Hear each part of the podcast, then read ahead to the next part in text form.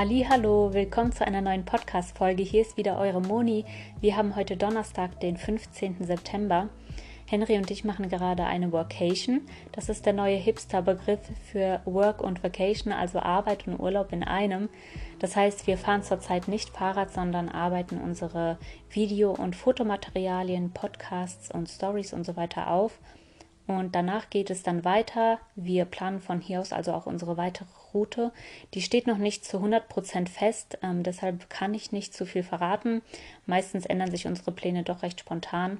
Was ich aber sagen kann, ist auf jeden Fall, dass wir Europa im Auge haben und wie es weitergeht, das werdet ihr dann im Verlauf mitbekommen.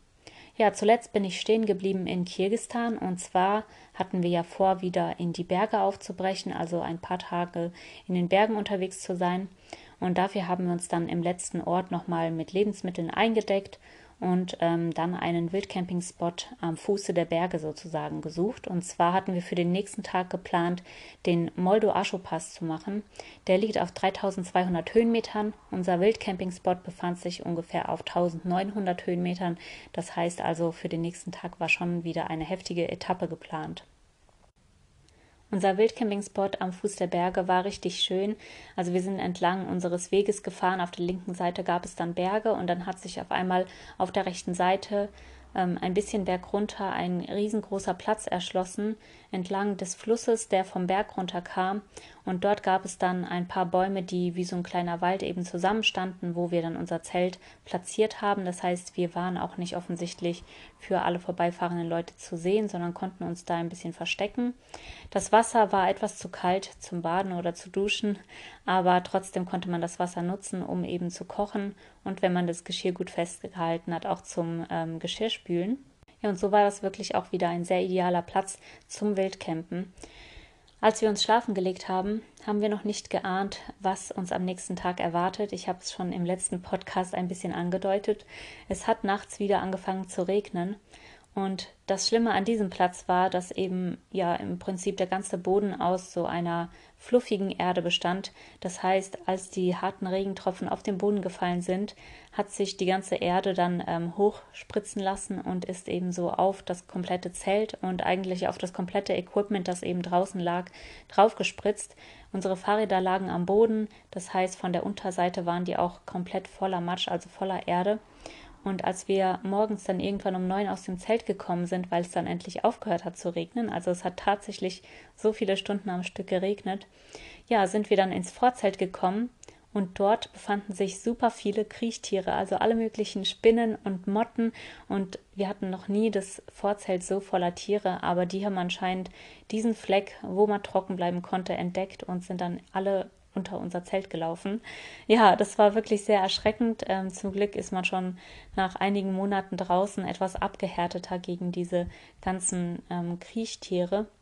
Jedenfalls haben wir dann unsere Drybags und so weiter alles erstmal ausgeschüttelt, haben geschaut, wo sich die Tiere noch in unseren Taschen und so weiter verkrochen haben. Henry hat dann nach und nach alles ähm, in die Sonne gefahren. Also wir waren ja dort in einem kleinen Wäldchen. Das heißt, er ist dann aus dem Wald raus und hat dann alles so schön auf der Wiese drapiert, damit alles trocknen kann.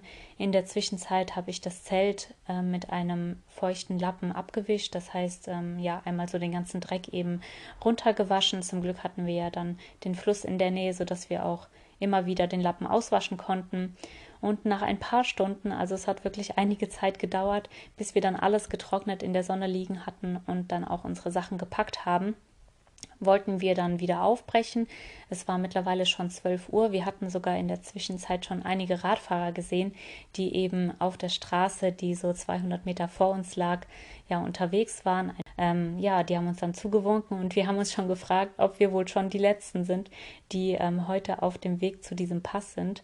Jedenfalls hatten wir ja ursprünglich gedacht, dass wir früh morgens aufbrechen, damit wir eben wirklich den ähm, Pass auch schaffen. Deswegen waren wir etwas demotiviert, weil schon so viel Zeit am Morgen jetzt vergangen war. Und ja, aber auf der anderen Seite haben wir uns auch gefreut auf die Radfahrer. Ich hatte ungefähr zehn gezählt und habe mir auch so die Gruppierungen ungefähr gemerkt und war schon gespannt, wen wir von denen unterwegs wieder treffen werden, vielleicht sogar überholen werden. Ja, das war auf jeden Fall ganz spannend. Nach kurzer Zeit hat sich die Landschaft immer mehr verändert, wo es vor ungefähr 20, 30 Kilometern noch richtig ähm, ja, beige und sandfarben aussah, man einige Canyons in der Ferne gesehen hat, wurde es jetzt wieder richtig grün, man hat Tannen erkannt und die Gegend hat uns richtig an die Schweiz erinnert, also wunderschöne hohe Berge, nur halt ja die Infrastruktur war etwas ähm, natürlicher und ursprünglicher, also keine asphaltierten Straßen, sondern Schotterwege, zwischendurch konnte man immer wieder Jurten entdecken, hier und da rechts und links und die haben auch Essen angeboten. Wir waren aber gesättigt, sind also dann weitergefahren, haben aber gesehen, dass andere Touristen, die auch mit Bussen dorthin gebracht wurden, ja an den Jurten pausiert haben und gegessen haben. Wir sind also immer weiter und irgendwann konnte man dann unseren Pass schon von der Ferne erblicken. Und zwar gab es einen Serpentinenweg, der eben den Berg ähm, ja hochging Dort konnte man dann in der Höhe schon ein paar Radfahrer entdecken tatsächlich. Und als wir auch dann ähm, immer näher kamen an diesen Serpentinenweg, waren plötzlich nach einer Kurve die ersten Radfahrer vor uns. Ja, die haben wir dann eingeholt und ähm, dann nach einer nächsten Kurve haben wir schon die nächsten Radfahrer entdeckt und das waren tatsächlich unsere Franzosen. Ähm, wir haben uns also ganz äh, motiviert bemüht, äh, die auch einzuholen, weil wir ja schon viel leichter unterwegs waren als die. Die hatten ähm, das klassische Touring äh, Gepäck dabei. Und ja, tatsächlich, als sie dann pausiert haben, haben wir die auch eingeholt. Aber letztendlich war das dann so, ja, mich hat das ein bisschen an den Jakobsweg erinnert. Ähm, Henry und ich sind den ja beide mal gelaufen. Und da ist es so, dass man unterwegs halt immer wieder auf dieselben Leute trifft. Und letztendlich war dann der ganze Aufstieg so, dass halt einmal ja die ein, zwei Radfahrer pausiert haben und man an denen vorbeigefahren ist. Dann haben wir pausiert, die anderen sind wieder an uns vorbeigekommen. Ja, und so hat man dann immer wieder mal angehalten, mit den anderen gequatscht, sich ausgetauscht. Und es war richtig schön, sich halt mit Gleichgesinnten dann ja auszutauschen. Man hat sich zum Beispiel ähm, gegenseitig über das Gepäck ausgetauscht, hat geschaut, was die anderen dabei haben. Ähm, die ersten Radfahrer, die wir eingeholt hatten, waren zwei Kalifornier, die für fünf Wochen nach ähm, Kirgisistan gekommen sind und ja eben dort die Landschaft anschauen wollten. Die hatten ein, äh, eine Route von bikepacking.com ausgesucht, über die sie gefahren sind. Und in den letzten Wochen haben sie schon ein bisschen abgekürzt, weil die halt super anstrengend war.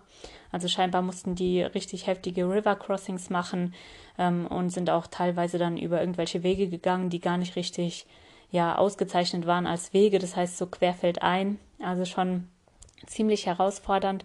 Ja, jedenfalls haben wir uns mit denen ausgetauscht. Die konnten kaum glauben, dass wir schon so lange unterwegs sind mit etwas weniger Gepäck, als die beiden dabei hatten.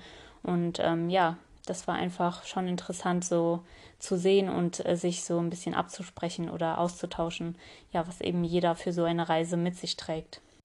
Auch sind immer wieder Touristenbusse an uns vorbeigefahren und in der Höhe ähm, am Ende des Serpentinenweges, das war noch nicht der Gipfel, gab es einen Aussichtspunkt, wo dann die Busse immer wieder angehalten haben, die Touristen ausgestiegen sind, ähm, die schöne Aussicht genossen haben und Fotos gemacht haben. Und als auch wir an diesem Punkt angekommen sind, ähm, kamen ein paar Touristen auf uns zu, haben uns angesprochen und es waren tatsächlich deutsche Touristen, die eben in Kirgisistan Urlaub gemacht haben. Wir haben uns halt ausgetauscht, die waren ganz erstaunt, dass wir ja auch von Deutschland quasi unterwegs waren ähm, nach Kirgistan. Und was richtig süß war, die haben sich dann mit der Gruppe einen Sekt gegönnt und sind dann nochmal zu uns gekommen und haben gesagt, hier, dafür, dass ihr den Berg ähm, heute so tapfer hochgekommen seid, bekommt ihr ein Säckchen von uns. Und auch als man den Berg und die Serpentinen hinuntergeschaut hat, konnte man in der Ferne noch andere Radfahrer entdecken. Also ich konnte da schon ja die zwei Kalifornier zählen und dann noch drei weitere Radfahrer, die weiter unten auf, den, ähm, auf dem Schlangenweg verteilt waren. War also richtig witzig. Das äh, war, glaube ich, auch in ganz Kirgistan der Ort, auf dem wir auf die meisten Radfahrer getroffen sind. Die letzten 300 Höhenmeter sind wir dann noch hochgefahren und haben in der Ferne schon gesehen, dass die Franzosen mittlerweile angekommen waren und sich langsam ja wärmer angezogen haben, denn auf 3200 Höhenmetern war es doch wieder recht kühl ja, als wir oben angekommen sind, haben wir dann auch nochmal mit denen einen kurzen Plausch gehalten, uns ausgetauscht, Kontakte ähm, ja auch ausgetauscht und sind dann weitergefahren. Da oben gab es dann verschiedene Wege. Man konnte entweder Richtung Songkö ein, einschlagen oder eben weiter über die Berge. Und somit ja, haben sich dann irgendwie alle Radfahrer voneinander getrennt im Prinzip. Also wir haben danach keinen mehr gesehen, nur noch vereinzelt welche, die zu ähm, Jurtencamps gefahren sind. Jedenfalls über diesen Gipfel drüber ging es dann wieder ein bisschen bergunter, also ungefähr 200 Höhenmeter und dann kam man eben auf dieses riesengroße Plateau, wo man einfach in alle Richtungen so weit sehen konnte. Das war wirklich sehr, sehr, sehr schön. Die Sonne hat gestrahlt. Man konnte überall in jeder Richtung Tierherden sehen, Pferde, Kühe, Schafe, also wirklich alles Mögliche. Und trotzdem, es war da oben so ruhig. Das war wirklich extrem ja, spannend, weil einfach jeder Mucks, den man gemacht hat, der wurde irgendwie direkt so aufgesogen. Also es war echt ein interessantes Phänomen. Ja, und wir sind dann noch weiter, so ungefähr 20 Kilometer bis an den See. Ich weiß auch gar nicht, wie, wie groß dieses Plateau war. Auch am nächsten Tag sind wir erstmal noch einige Stunden ähm, dort drüber gefahren. Also sicherlich war das insgesamt über 50 Kilometer lang. Und genau, wir sind dann halt weitergefahren, haben einen Wildcampingspot gesucht, haben dann irgendwann die Hoffnung ausgegeben, äh, aufgegeben, dass man sich dort irgendwo verstecken kann.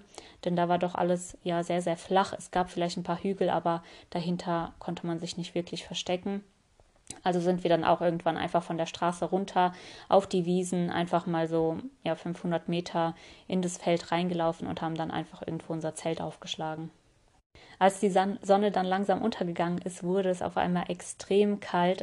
Wir mussten dann schon zum Zelt aufstellen und zum Kochen unsere Daunenjacken, unsere Puffjacken anziehen und haben dann auch festgestellt, dass unser Feuerzeug nicht funktioniert. Also zum Glück hatten wir dann ja noch die Streichhölzer dabei, die also endlich ähm, ja eingesetzt werden konnten. Wir wussten ja schon, dass wir in dieser Höhe mit einer extremen Kälte in der Nacht rechnen können. Deswegen waren wir darauf vorbereitet, haben also schon ja gemacht, was wir konnten, damit uns auf jeden Fall warm wird. Ähm, was halt voll gut hilft, ist zum Beispiel, dass man am Abend einfach nochmal was Warmes isst. Wir haben uns also schön Spaghetti mit Pesto gemacht und haben die dann gegessen. Ich muss sagen, die ist schon recht schnell abgekühlt, also es wurde echt ganz schnell kalt. Und als wir dann ins Zelt gegangen sind, haben wir uns auch nochmal richtig warm angezogen für die Nacht. Also ich hatte zum Beispiel zwei Leggings, zwei Paar Socken, ein Longsleeve, ein Fließpullover und noch die Daunenjacke an. Und zusätzlich ja eben den Daunenschlafsack, den wir auch ähm, an der Rückwand an der Matratze befestigt haben. Also da haben wir, äh, wir haben ja so eine Art Decke als Schlafsack. Die kann man dann so an der Matratze befestigen, sodass auch am Rückenteil kein Wind reinkommt, also keine kalte Luft. Und ja, Henry, der friert irgendwie nie so viel wie ich. Der brauchte, glaube ich, sogar nur eine Lage an Klamotten, damit ihm warm war. Und so kamen wir auf jeden Fall sehr gut über die Nacht. Und wir schätzen wirklich, dass wir so um die ja, Minusgrade vielleicht hatten, weil auch am nächsten Morgen erstmal alles ähm, ja ein bisschen gefrostet war. Und als wir dann rauskamen und die Sonne aber kam, wurde auch alles ganz schnell ähm, wieder warm und trocken. Also der Tau ist dann ganz schnell verschwunden und man konnte ziemlich schnell wieder kurze Sachen anziehen. Also das war wirklich ähm, faszinierend, wie die Wettersprünge bzw. die Temperatursprünge in diesen ähm, hohen Gegenden waren. Es war wie gesagt super ruhig dort oben. Jeder Laut wurde irgendwie im Nichts verschluckt. Also das war richtig faszinierend. Und so sind wir in einen ganz ruhigen Morgen dann auch wieder gestartet bei strahlendem Sonnenschein ein paar Tierherden vor uns, die uns den Weg ähm, versperrt haben. Aber auch da war es richtig interessant, einfach zu beobachten, wie die Menschen dort oben leben. Ähm, dann kam direkt ein Hirte auf dem Pferd angeritten, der hatte seinen Schäferhund dabei, hat ihm zweimal irgendwie ein Zeichen mit seiner Peitsche gegeben, also nicht ähm, dass er ihn jetzt berührt hätte oder so. Der äh, Hund war sehr weit von ihm entfernt, aber er hat einfach mal so zweimal in die Luft geschlagen und dann auf einmal hat der Hund so einen Bogen um die ganze Herde geschlagen und im Nu war auf einmal die ganze Straße frei und wir konnten dort halt entlang ähm, fahren, ohne irgendwie ja noch ein Tier zur Seite stumpen zu müssen. ja, für diesen Tag war dann wiederum ein Pass geplant und zwar auf 3400 Höhenmeter, also nochmal ein kleiner Rekord. Aber ich muss dazu sagen, für uns ähm, ja, machen die Höhen da gar nicht mehr so die Unterschiede. Vor allem haben wir uns ja da schon auf 3000 Höhenmetern befunden. Das heißt ja, im Prinzip sind wir ja nur 400 Höhenmeter dann an dem Tag höher gefahren. Das heißt, es war jetzt auch nicht extrem herausfordernd und 3400 Höhenmeter sind jetzt auch nicht ähm, so eine Höhe, in der man jetzt ähm, schon extrem merken würde, dass man körperlich zum Beispiel eingeschränkt ist. Also ähm, ich glaube, wenn man zum Beispiel auf 4000 Höhenmetern unterwegs ist, dann spürt man ja schon manchmal, dass der Atem schwerer wird oder man ähm, schneller schlapp ist oder so. Und das hatten wir auf jeden Fall in der Höhe auch noch nicht. Ja, somit sind wir also ähm, über den nächsten Pass dann drüber gefahren, haben auch nochmal angehalten an der Höhe, ähm, auf den letzten Metern war ich richtig motiviert, weil das so für uns auch zu dem Zeitpunkt der letzte Pass in Kirgistan ähm, sein sollte und irgendwie, ich weiß nicht warum, so auf den letzten ähm, 200 Metern oder so hatte ich auf einmal richtig Energie und bin dann richtig vorausgefahren und tatsächlich dann als erster am Pass angekommen. Wir haben dann also die ähm, Aussicht nochmal genossen, bevor es dann wieder bergunter ging auch da haben wir unterwegs wieder vier Radfahrer gesehen. Einmal zwei ähm, klassische Radtouristen, die eben mit ganz viel Gepäck unterwegs waren. Aber uns sind auch zwei sportliche Radfahrer entgegengekommen mit sehr minimalistischem Gepäck. Also die hatten wirklich ganz, ganz kleine Taschen am Fahrrad und waren sehr schnell unterwegs. Und da haben wir dann schon vermutet, dass die wahrscheinlich für das Silk Road Mountain Race trainieren, das ähm, in den nächsten Tagen starten sollte in Kirgistan ja, das war richtig spannend für uns. Also man hat schon irgendwie in der Luft gespürt, dass da so eine Rennenatmosphäre war. Und auch die nächsten Tage haben wir nämlich dann noch andere Radfahrer getroffen, die in derselben Montur unterwegs waren. Unser Tagesziel war Kochkor, eine Stadt, die ebenfalls wieder Unterkünfte haben sollte. Und so sind wir dann also ganz motiviert ähm, zu unserer nächsten Unterkunft gefahren. Auf dem Weg gab es dann nochmal einen kurzen Anstieg. Ähm, ich habe sogar die Zeit gestoppt, wie lange wir dann da hochgebraucht haben. Irgendwie ist es immer wie so eine kleine Strafe, wenn man halt ähm, gerade einen Pass geschafft hat, berg runterfährt und dann auf einmal wieder voll den anstrengenden Anstieg hat. Naja, jedenfalls ging es dann also nochmal ungefähr 200 Höhenmeter nach oben. Die haben wir in 20 Minuten gepackt und ab da ging es dann wirklich steil bergunter. Und zu unserer Freunde, äh, Freude hat die Straße auch gewechselt auf eine asphaltierte Straße. Das heißt also schön bergab auf einer asphaltierten Straße. Und es hätte so schön werden können, 30 Kilometer bergab. Aber es hat angefangen zu regnen und wir hatten den heftigsten Gegenwind. Das heißt, man ist äh, ja gefahren, als wäre man auf einer geraden Straße unterwegs, obwohl es wirklich steil bergunter ging. Naja, aber am Abend sind wir dann irgendwann in Kotschkor angekommen und haben uns einfach gefreut, dass wir wieder ein festes Dach über dem Kopf hatten und nochmal eine gescheite Dusche nehmen konnten. Ja, in Kotkor haben wir einen Ruhetag eingelegt und von da aus haben wir dann geplant, ähm, wie es weitergehen soll, obwohl wir eigentlich schon eine komplette fertige Route ähm, über ganz Kirgisistan hatten, haben wir uns dort kurzfristig dann doch entschieden, unsere Route nochmal ein bisschen zu ändern. Für mich persönlich sollte der nächste Abschnitt richtig spannend und interessant werden, denn es ging Richtung Geburtsort. Ich bin ja in Kirgisistan geboren und zwar in der Stadt Tokmak und wir hatten nun vor, also zunächst hatten wir geplant, an den See Isikul zu fahren, der ein sehr beliebter Touristenort in Kirgisistan ist, also im Prinzip der einzige Ort, wo man richtig schön Urlaub machen kann am Wasser. Und wir haben uns aber dann gegen den Isikul entschieden und wollten nochmal eine Bergpassage nehmen. Ja, und wie das so gelaufen ist, das werde ich euch in der nächsten Folge erzählen. Ich wollte jetzt nochmal auf eine Frage eingehen, die uns im Community-Bereich gestellt wurde. Vielen Dank nochmal an der Stelle für die Frage. Habt ihr die Visaplanung, Schrägstich, Anträge im Voraus geplant oder macht ihr das unterwegs? Also tatsächlich ist es bei uns ja so gewesen, dass wir überhaupt kein Visa bis dato gebraucht hatten. Im Praktischen sah das bei uns so aus, dass wir uns eben vor der Reise einen zweiten Reisepass beantragt haben, für den Fall, dass wir einen Reisepass einschicken müssen, ähm, also zu einer Botschaft zum Beispiel, um ein Visum zu beantragen, damit wir dann in der Zeit mit dem anderen Reisepass weiterreisen können und eventuell Grenzen passieren können. Das haben wir allerdings bis jetzt noch nie machen müssen.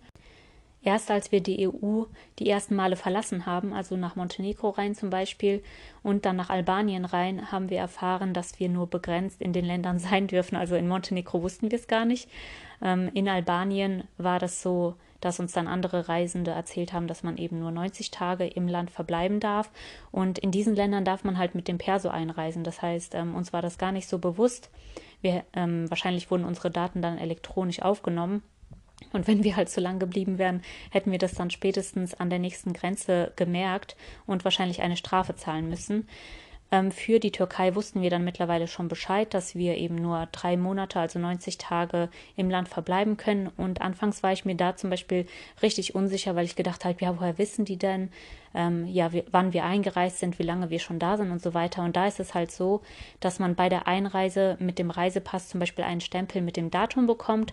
Und ich glaube, wenn man mit dem Perso einreist, das kann man in der Türkei auch noch als ähm, Deutscher, dann bekommt man, glaube ich, ein Zettelchen mit dem Datum und diesen Zettel muss man dann bis zur Ausreise aufbewahren und dann ebenfalls vorzeigen. Wir haben uns ansonsten immer so vorbereitet, dass wir die Sicher Reisen App runtergeladen haben. Diese App ähm, ja, hat ganz viele Informationen aufgelistet. Ich habe die, glaube ich, schon mal in einem anderen Podcast erwähnt. Wir haben also immer einige Länder vorher, ähm, die ganzen Länder, in die wir als nächstes reisen wollten, angepinnt. Also da gibt es so eine Pinnwand und dann kann man sich eben die ganzen Informationen, die man benötigt, dort raussuchen. Man geht also auf das jeweilige Land, ähm, dann auf den Reiter Reise- und Sicherheitshinweise, als nächstes auf den Reiter Einreise und Zoll und dort ist dann aufgelistet, welche Einreisedokumente man benötigt und ob man eben ein Visum braucht oder nicht. Und das Coole ist halt, dass dort auch direkt die Websites, wo man zum Beispiel ein E-Visum, also ein elektronisches Visum beantragen kann, ebenfalls schon ähm, ja, festgehalten sind. Das heißt, man kann von dort aus direkt auf die offiziellen Seiten kommen und braucht keine Angst zu haben, dass man zum Beispiel im Internet auf einer falschen Seite abgezogen wird. Also es gibt natürlich viele Anbieter, die Visas ähm, anbieten und dann aber mehr Geld verlangen. Da würde ich auf jeden Fall ähm, auf die offiziellen Seiten gehen. Ja, das heißt also, in Europa war das an sich überhaupt gar kein Problem. Also man kann da schon ähm, als Deutscher eben eine Zeit lang auf jeden Fall unbegrenzt ohne Sorgen ähm, herumreisen, muss nur ein paar, ja, ein paar Zeiten ähm, beachten. Ansonsten hatten wir dann ab der Türkei zum Beispiel geschaut, wie es für uns weitergehen kann Richtung Zentralasien, welche Reis äh, Länder wir passieren. Also wir wussten dann schon seit der Türkei eigentlich, ähm, für welche Länder wir eben ein Visum benötigen werden und für welche nicht. Ähm, Genau, also Ziel war dann im Prinzip Zentralasien und da hätte man auf dem Weg jetzt für den Iran oder für Aserbaidschan ein Visum beantragen müssen. Für den Iran wäre das so gewesen, dass man online das Visum beantragen kann und dann in einer iranischen Botschaft ähm, das Visum abholen muss. Das heißt, in der Türkei gibt es dann ein paar Städte, in denen es eine iranische Botschaft gibt und man müsste dann also auf dem Schirm haben, dass man an diesen Botschaften eben noch vorbeifährt oder halt mal mit dem Zug hinfährt und ähm, die Visa dort abholt. Ansonsten gibt es aber auch die Möglichkeit, dass man ähm, über eine Visa-Agentur, die sind dann meistens etwas teurer, ebenfalls ein Visum beantragen kann. Die regeln dann alles für einen und senden einem das, glaube ich, zu. Also das haben wir jetzt auch noch nie gemacht, deswegen weiß ich nicht genau, wie das funktioniert. Wie lange das dann jeweils dauert, weiß ich nicht genau. Als wir ein Aserbaidschan-Visum zum Beispiel beantragt haben, war während dem Beantragungsprozess halt ein Hinweis, dass es drei Tage dauern wird, dass ich aber auch ein eiliges Visum beantragen kann, was dann halt innerhalb von 24 Stunden fertig gewesen wäre. Das heißt, da ist es jetzt auch nicht notwendig, so viel früher ähm, ja alles zu beantragen. Einige Visa haben dann auch nur eine Gültigkeit, eine begrenzte Gültigkeit, also zum Beispiel ein halbes Jahr. Deswegen macht es auch nicht so viel Sinn, das alles vor der Reise ähm, zu beantragen, weil man ja nicht genau weiß, wann man in ein bestimmtes Land reinkommt. Außerdem in den heutigen Zeiten ja von Corona oder Unruhen weiß man auch nie ganz genau, ähm, ob ein Land überhaupt offen ist. Also im Januar zum Beispiel sah das für uns ähm, so aus, als ob wir gar nicht nach Kasachstan fahren werden. Dort gab es ja dann ähm, Unruhen und ja, da wären wir auf jeden Fall nicht in das Land gereist, aber das hatte sich dann innerhalb der nächsten Monate so schnell wieder gelegt und geklärt, dass wir halt eben doch nach Kasachstan dann gefahren sind.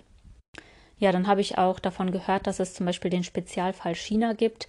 Ähm, über die Plattform caravanistan.com kann man alles Mögliche lesen über den ähm, den Raum von Asien. Also da gibt es ganz viele Informationen zu allen möglichen Visa. Da kann man einfach mal in den Foren in der Suche das jeweilige Land eingeben. Und da weiß ich zum Beispiel, dass immer empfohlen wurde, dass man bereits in Georgien ein Visum für China beantragt. Ja, aber das war ja auch nicht in unserem Interesse. Deswegen, ähm, wie gesagt, mussten wir das dann auch nicht machen. Ja, und ansonsten ähm, die ganzen zentralasiatischen Länder, in denen wir unterwegs waren, sprich ähm, Kasachstan, Kirgistan, Usbekistan und Tadschikistan, sind äh, mittlerweile ähm, visumfrei für die deutsche Einreise. Das heißt, man kann mindestens 30 Tage, in Kirgistan sogar 60 Tage verbleiben, ohne dass man ein Visum braucht. Ja, das heißt also für uns, ähm, wir haben nirgendwo ein Visum benötigt, da wir ja in Aserbaidschan sowieso nicht rein konnten und dann drüber hinweggeflogen sind. Genau. Ja, und ansonsten gab es auch unterwegs immer die Möglichkeit, sich mit anderen Reisenden auszutauschen. Die hat man zum Beispiel kennengelernt, wenn man bei einem Gastgeber war.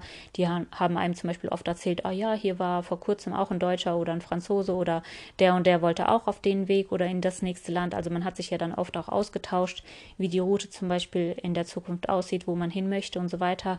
Und dadurch konnte man auf jeden Fall auch Kontakte knüpfen, ähm, wo man einfach mal nachfragen konnte, wie die anderen das gemacht haben.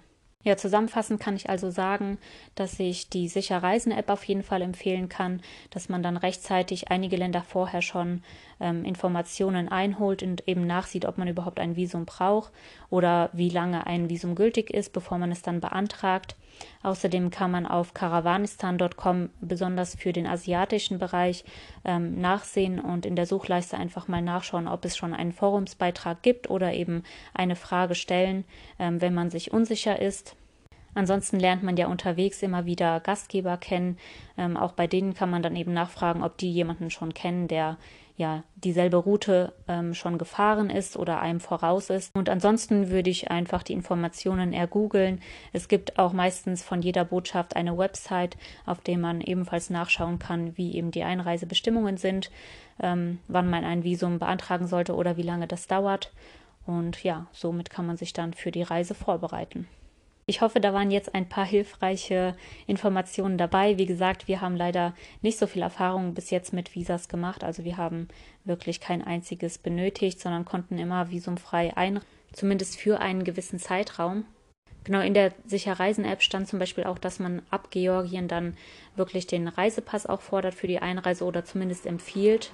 Und in Georgien kann man sich als Deutscher sogar 365 Tage aufhalten, also ein komplettes Jahr. Ja, somit kann man sich also mit einem deutschen oder europäischen Pass ähm, sehr weit, sehr frei bewegen. Das heißt, die Visaplanung haben wir also tatsächlich immer von unterwegs gemacht. Ja, so viel ähm, zu unserem Wissen ähm, bezüglich der Visas unterwegs. Ich hoffe, da war etwas Hilfreiches dabei. Ansonsten vielen Dank fürs Einschalten und seid dabei, wenn es beim nächsten Mal heißt, Moni kommt in ihren Geburtsort. Also bis dann. Ciao.